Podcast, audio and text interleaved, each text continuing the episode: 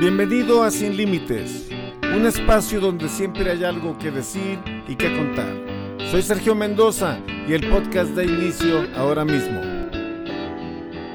Y bueno, estamos entrando en el año 2023. Al momento de estar grabando este capítulo es primero de enero, ya está por terminar el primer día de enero aquí en la zona de la montaña en los Estados Unidos. Y estamos dando inicio a esta jornada. Yo quiero hablarte, quiero iniciar este podcast en el primero de enero con un tema que, que me llama la atención, que es importante, sobre todo ahorita que estamos enfrentando los retos, las metas, los compromisos que hemos hecho de final del año para empezar este año que comienza, y es la actitud. La actitud correcta, la actitud con la que debemos de enfrentar las cosas. Esa actitud que nos va a llevar a ganar y que nos va a llevar a sumar.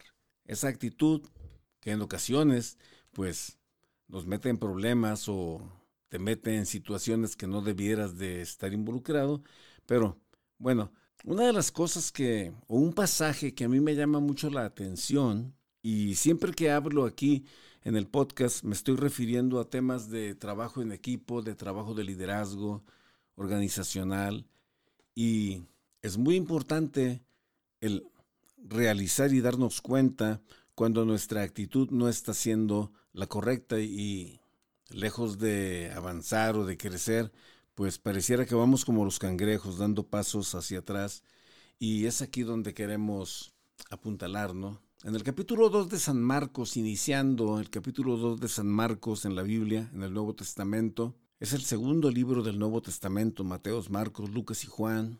Ahí lo encuentras en la Biblia. En el capítulo 2 encontramos una historia que es tema de predicación para muchos y yo creo que todos los que somos predicadores o en algún dado momento hemos ejercido la tarea de la predicación, es un pasaje en el que hemos volteado, hemos puesto atención y lo hemos aplicado de diferentes maneras en, en el trabajo que hemos estado haciendo con la gente de las iglesias o la iglesia en donde nos ha tocado servir de, como pastores o nos han invitado a compartir, a predicar y, hemos tenido el privilegio de estar ahí haciendo la labor.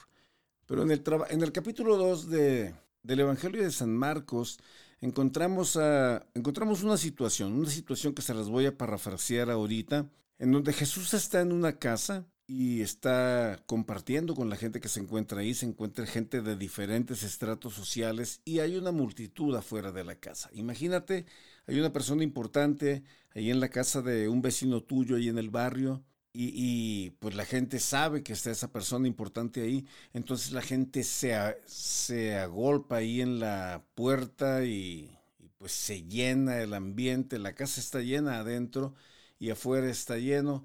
Entonces hay unos, unos jóvenes o unos hombres escuchan que Jesús se encuentra en ese lugar y para esto se ha venido escuchando que este hombre hace milagros y que las personas se sanan y las personas son liberadas y que pasan cosas extraordinarias en donde él está.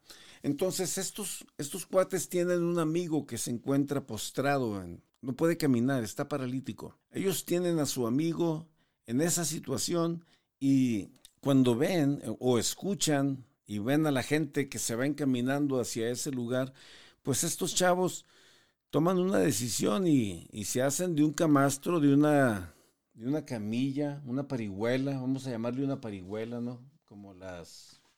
Pero esta, pues se ocupaban cuatro personas para poder avanzar y llevar al, al amigo a, a ver a Jesús, a encontrarse con Jesús.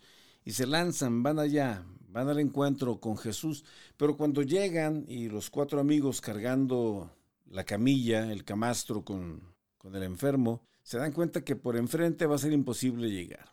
Y hay una situación muy importante o varias situaciones muy importantes que tenemos que notar porque si la gente cuando se acerca a las zonas en donde está ocurriendo algo sobrenatural, si la gente tuviera conciencia, dejaran la curiosidad a un lado y abrieran el paso para las personas que en verdad tienen necesidad. Pero no, estas personas ven que los que están ahí no se van a quitar y tienen que pensar rápido porque saben que Jesús no va a estar ahí todo el día, que no va a estar todo el tiempo en ese lugar. entonces tienen que reaccionar rápido. Y yo me recuerdo de las palabras de, de Jax, un abogado que yo conozco por aquí en donde estoy, una vez que nos estaba, estábamos platicando acerca del proyecto que teníamos en su residencia y yo había visto muchos detalles, muchos problemas en esa situación, en ese proyecto y cuando se los estaba señalando, él me dijo, rápido, me paró y me dijo, Sergio, no necesito que me señales todo lo que está mal. Yo sé que hay muchas cosas mal. Dame soluciones. Estos hombres, estos cuatro hombres, cuando van caminando con su amigo paralítico, que lo van cargando en el camastro, o sea, piensan rápido, están buscando una solución, voltean al techo de la casa y dicen, vámonos por arriba. Vamos a subir al techo. Ahí, estos cuates no están pensando quién se va a molestar, no están pensando quién es el que va ¿Qué, van a decir? ¿Qué va a decir la gente? Imagínate en medio de la iglesia que llegues y rompas el techo, porque estos rompen el techo, rompen el techo y por ahí se consiguieron una soga o la llevaban o con las mantas que traían la hicieron. No sabemos qué tan alto estaba el techo, pero ellos bajaron al, amigo paralítico y lo bajaron precisamente en donde estaba Jesús. Y eso impresiona a Jesús. Si hay algo que impresiona a Dios, es tu fe, es tu convicción de que si te acercas a Dios va a pasar algo extraordinario. Si algo impresiona al Señor, es cuando tú crees en Él, cuando tú confías en Él. Y esa confianza se demuestra, se manifiesta en tus acciones, en los pasos que empiezas a dar que te llevan a estar cara a cara con el Señor. En este momento ellos ponen de frente al amigo. Jesús se maravilla y dice, no había visto tanta fe. Y, el tipo es sanado, es perdonado de pecados. Y ahí hay un tema, hay muchas cosas de las que podemos hablar, pero yo me quiero enfocar en la actitud de estos cuatro. La actitud de estos cuatro es de decir, vamos a hacer lo que se tenga que hacer para llegar delante de Jesús. Vamos a hacer lo que sea para llegar delante de Jesús. Estos chavos sabían que la cosa más importante del mundo en el momento era traer su amigo a Jesús. Así, sencillo. Ellos eso lo sabían. E, esa, esa parte la tenían, la tenían muy clara y, y ellos pues hacen lo que, lo que les toca lo que les toca hacer. Por lo tanto, ellos se van al techo. Imagínate, yo no sé, había escaleras, se fueron por el cerco, o sea, ellos se van al techo y en el techo, este, pues lo rompen. Rompen el techo y, amarran al amigo y pues lo bajan. Eso a mí me impresiona mucho y, y es una actitud de nada nos va a detener en lo que estamos haciendo. Vamos a estar enfrente de Jesús y vamos a llevar a nuestro amigo delante de él. ¿Cuál es la actitud que, que encontramos en estos jóvenes? Bueno, encontramos encontramos una actitud positiva, encontramos determinación, encontramos resiliencia, vamos a vencer todo obstáculo. Había gente, el otro no caminaba, no lo podían cargar, se hicieron de un camastro, no había sogas, yo no sé cómo hicieron las sogas, pero crearon la manera, el elevador para poder hacer descender a su amigo. O sea, hay una determinación, hay una persistencia, hay una perseverancia y hay un trabajo en equipo muy importante que debemos de hacer notar porque tres no hubieran podido subir ese camastro. Los cuatro estaban en un mismo pensamiento, estaban en una misma convicción de llevar a su amigo y presentarlo delante de Jesús. Y hay que dar gracias a Dios por las personas que están deseosas de abrir agujeros en los techos, porque hoy en estos tiempos modernos esas cosas se nos hacen disparatadas, se hacen raras, se te hace complicado pensar o entender que tienes un miembro en la iglesia que está dispuesto a hacer un hoyo en el techo para llevar a alguien delante de Jesús. Chance hasta lo querramos demandar o meterlo preso, llamar a la policía y ponérsela encima, por atreverse a hacer un hoyo en el techo. Pero gracias por aquellos que están dispuestos hoy a hacer hoyos en el techo para que sus amigos, para que esa persona que conocieron, para que esa persona que subió al taxi, para que esa persona que atendiste en el restaurante, para que esa persona que viste en la gasolinera o en el supermercado, en el Oxxo, en el 7-Eleven, en la construcción, para que esa persona pueda tener la oportunidad de estar frente a Jesús y tomar su decisión personal en cuanto al nombre de Jesús. Jesús. En esta situación hay un problema de salud y es importante llevarlo delante de Jesús porque ellos saben que en Jesús está la esperanza de la sanidad y de la vida eterna. Ellos son este tipo de personas, como estos cuatro, son los que establecen el ritmo, porque el ritmo no lo establece únicamente un grupo que toca bonito. No, señor, no se equivoque con esto.